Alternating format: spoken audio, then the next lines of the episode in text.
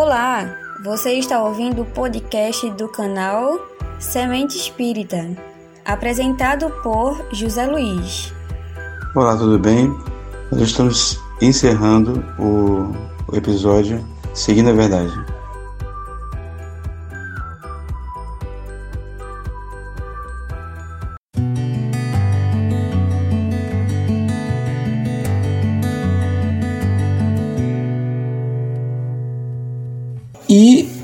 José, principalmente, ficou muito inseguro com isso, porque ele ficou imaginando que seria algo é, muito é, ameaçador, muito arriscado dizer a verdade naquele momento. Mas, como a orientação foi essa, então eles seguiram a orientação e foram lá. Quando chegaram na, na, na barreira da estrada, que estava ali selecionando quem passava, investigando, aquela coisa toda. Então chegaram, se aproximaram, os soldados se aproximaram é, de José e Maria. Jesus estava, estava dormindo dentro de um cesto é, no burrinho que eles estavam levando consigo. Então o, o guarda perguntou para eles: O que é que vocês têm nesse cesto aí, nesse burrinho? E José, muito temeroso, né, muito receoso da, da, da, consequência do que ia falar, mas ele foi até o fim, pela orientação do anjo. Então ele fala: Nós temos nosso filho, recém-nascido, é um menino que está dentro do cesto.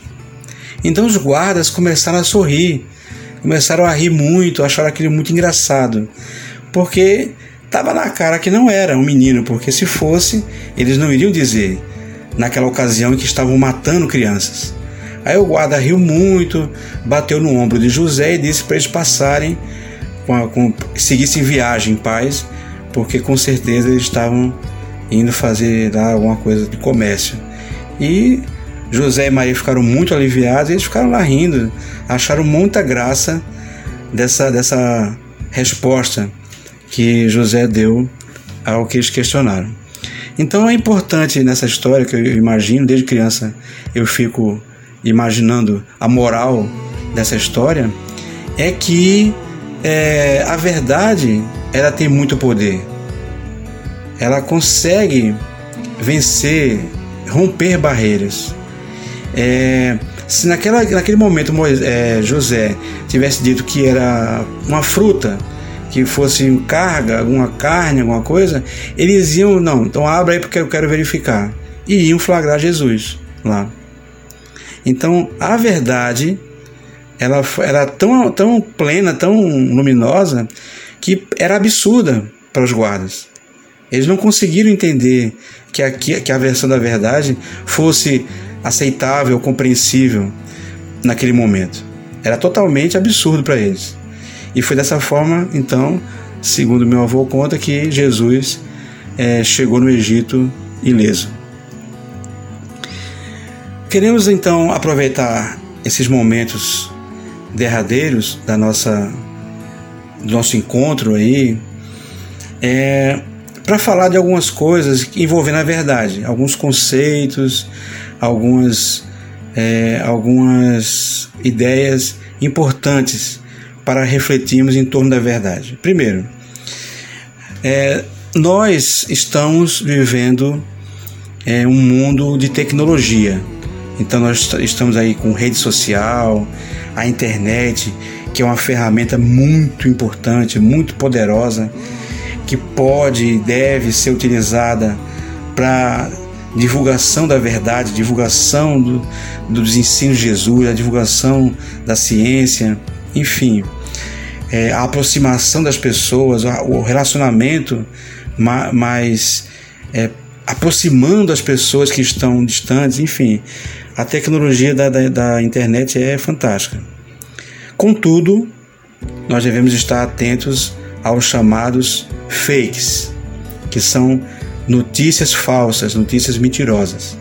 Muito importante, porque a doutrina espírita né, o movimento espírita não está imune a esse fenômeno dos, das fake news da internet. Não estamos. imunes a isso. Então devemos estar muito atentos, muito.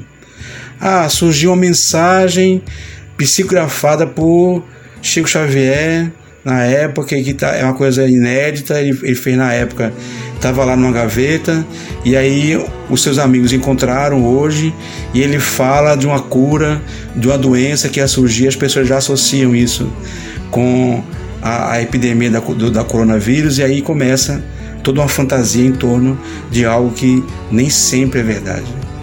Então nós devemos estar muito atentos às mensagens que chegam. Ah, foi ditada por um espírito. Ah, veio através de Valdo Franco, veio de Ivone Pereira, veio de médio tal, médio A, B e C. Muita atenção, muita atenção. Porque podemos estar sendo alvos de mentiras, de mentiras absurdas, de falsidade, de coisas que perigosas que podem nos levar a uma ação errada, a, ao abuso. Muitas vezes as pessoas podem estar usando de má fé e pedem apoio, pedem, fazem uma campanha. Então nós devemos estar muito atentos, muito atentos. Porque em nome de Deus, em nome de Jesus, em nome do amor, muita coisa errada já foi feita na história da humanidade. Já se matou, já se roubou, já se fez muita coisa errada, criminosa ao longo da história em nome da fé. Então nós devemos ter muita atenção, temos acesa em nós né, a dúvida, o bom senso. Nós devemos criticar, devemos pesquisar, devemos questionar para que esses filtros funcionem em favor da verdade. Porque se for verdade, nada disso vai fazer mal. A minha dúvida não vai fazer mal, o meu questionamento não vai fazer mal, a minha crítica não vai fazer mal, a minha pesquisa não vai fazer mal. Então, é, é devemos pegar aquela notícia, aquela informação, aquela mensagem, aquele livro, sei lá o que, e devemos filtrar, devemos fazer um trabalho de análise. Ao invés de aceitarmos, ah, porque foi Chico que assinou, ah, foi Emmanuel, foi Divaldo, foi Joana de Ângeles. Então, ao invés de, de elegermos já como verdade aquilo, devemos fazer o recuo e duvidarmos. Não vai ser ruim. A verdade ela vai triunfar. De uma forma ou de outra, a verdade triunfa, ela vence. Agora é preciso que nós estejamos preparados para isso. Preparemos nosso espírito para a verdade. Então, o conhecimento ele deve ser sempre ladeado pelo bom senso. Não basta conhecer, não basta ter lido muito, não basta você ter 30, 50 anos de espiritismo. Nós temos que ter o bom senso constante. Era isso que caracterizava muito bem o, o caráter, a, a, a personalidade de Allan Kardec que foi chamado com muita propriedade como o bom senso encarnado. Porque Kardec, ele era teimoso, ele duvidava das mensagens. Muitas vezes, para ele aceitar uma resposta dada pelos espíritos, ele fazia a mesma pergunta várias vezes, de várias formas, tentando realmente che chegar na verdade. Ele era insistente, ele era até chato como as pessoas chamam por aí. Então ele não confiava de imediato na primeira mensagem que chegava, não. Ele fazia todo um trabalho que ele chamou de controle universal. Então ele, ele confrontava as mensagens que chegavam até chegar realmente na verdade, até chegar na versão verdadeira daquele conceito. Então muita coisa ele desprezou, muita coisa ele não ele não registrou porque ele percebeu que era engano, que era fantasia, que era mentira, que era uma tentativa até de prejudicar a doutrina. Então nós devemos ter em nós, é, ser, nós que somos herdeiros do esforço de Kardec, do esforço de toda, todos aqueles que lá na França de, de, de 1865, que, que possamos entender que esse esforço que chega até hoje, até nós, possa então ser valorizado possa ser utilizado de forma segura e não deturpado e não contaminado com mentiras. É, existe uma outra história aqui que eu queria narrar para vocês, também torno da verdade, que fala sobre um rei que possuía um, um nariz muito grande.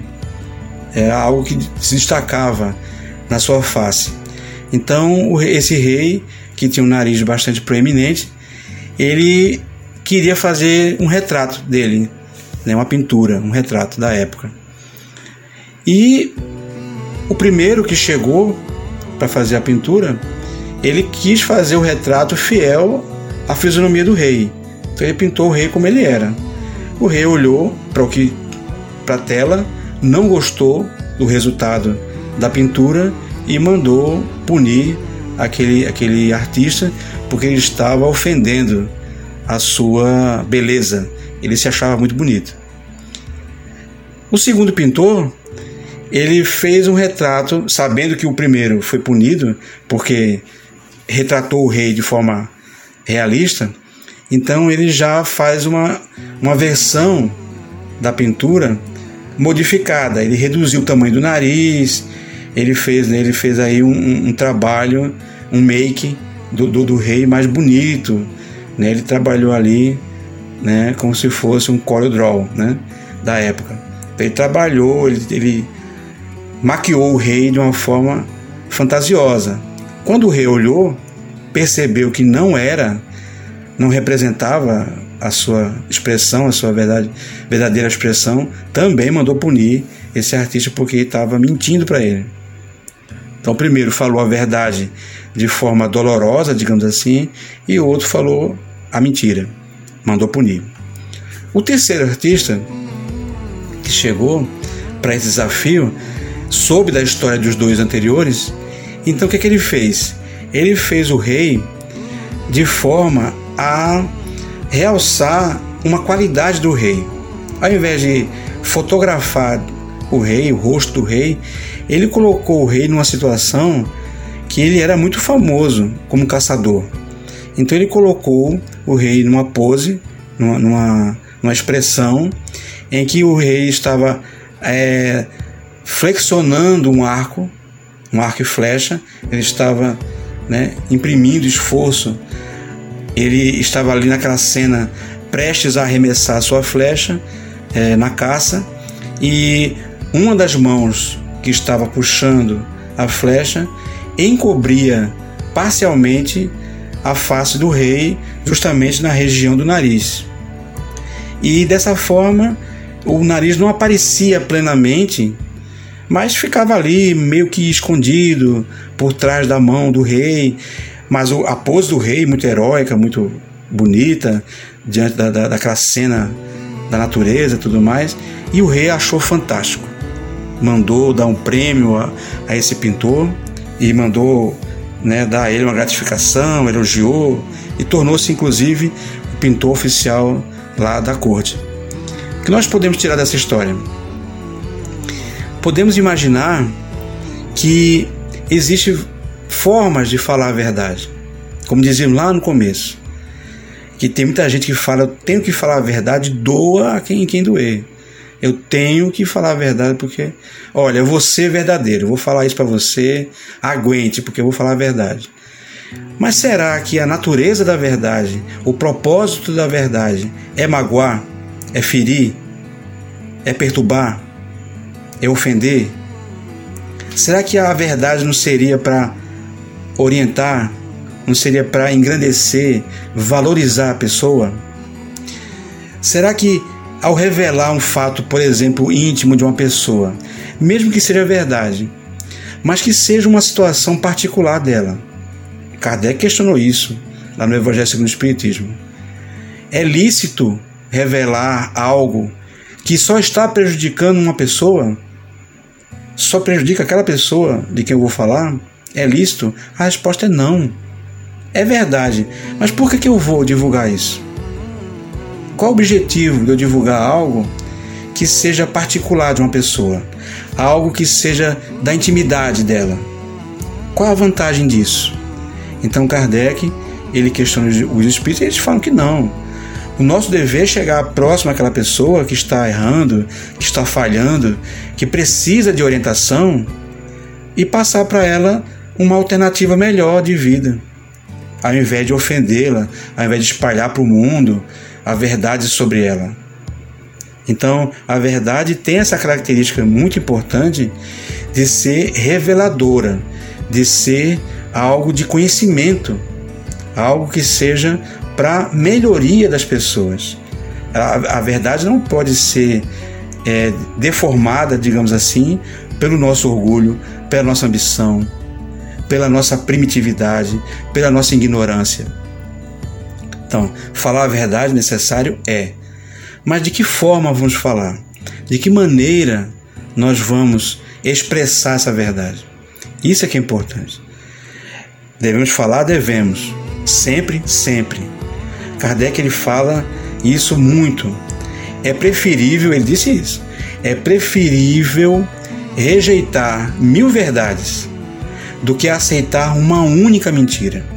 Então, aceitar mentira nunca. Devemos, inclusive, até é preferível rejeitar a verdade do que aceitar a mentira. Contudo, devemos entender o que é a verdade.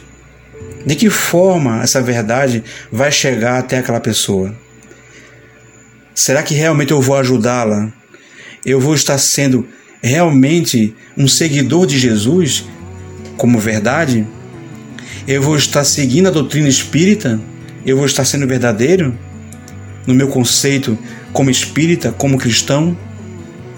É importante isso.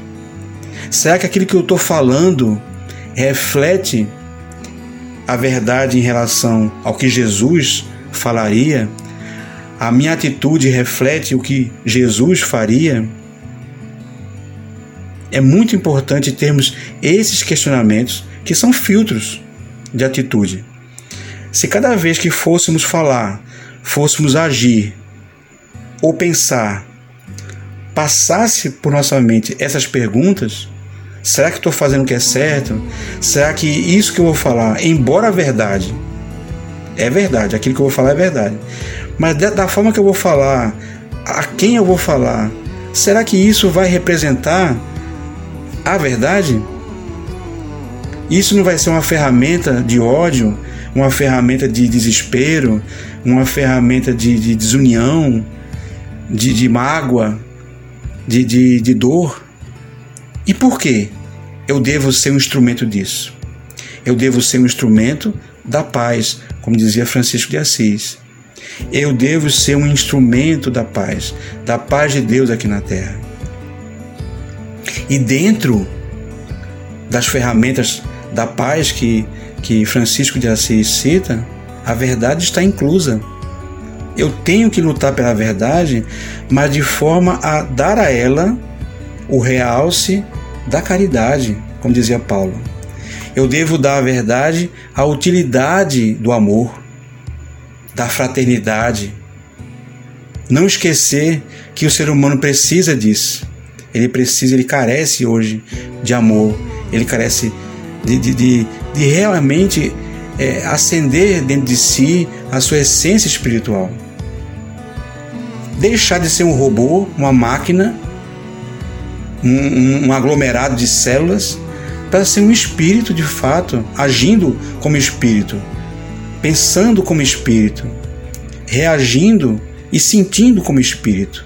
Isso que é verdade. Isso é verdadeiro. Bom, chegamos na, na nossa apreciação, no nosso limite temporal, digamos assim. Agradeço de coração, agradeço de alma é, a oportunidade de ter falado com vocês, todos e todas. É, espero que, que estejam bem, com saúde, se cuidem, é, sigam as orientações da ciência, é, por mais fé que a pessoa tenha, Dentro dessa fé existe a verdade científica, então vamos respeitar essa verdade, vamos seguir as orientações dos cientistas, dos pesquisadores que estão lutando em seu turno a, a, pela, pela libertação da humanidade de, de, do jugo de, desse, dessa pandemia. Então vamos em frente, que Jesus ilumine cada um, cada uma que estão aqui presentes. Agradeço mais uma vez a oportunidade. Que Deus ilumine vocês. Espero encontrá-los em breve, é, não mais é, é, de forma remota, mas é, se Deus quiser, quando tudo isso passar, nos encontrarmos pessoalmente para nos conhecermos um pouco mais. É, já conheço algumas pessoas daí, dentre eles o Eduardo Moura. Então, um abraço a todos, sintam-se abraçados. É o desejo que eu sinto, que eu tenho aqui nesse momento, é que todos estejam bem, felizes, com saúde, protegidos. Que Deus ilumine a cada um de nós nesse instante. Muito obrigado. Até a próxima oportunidade.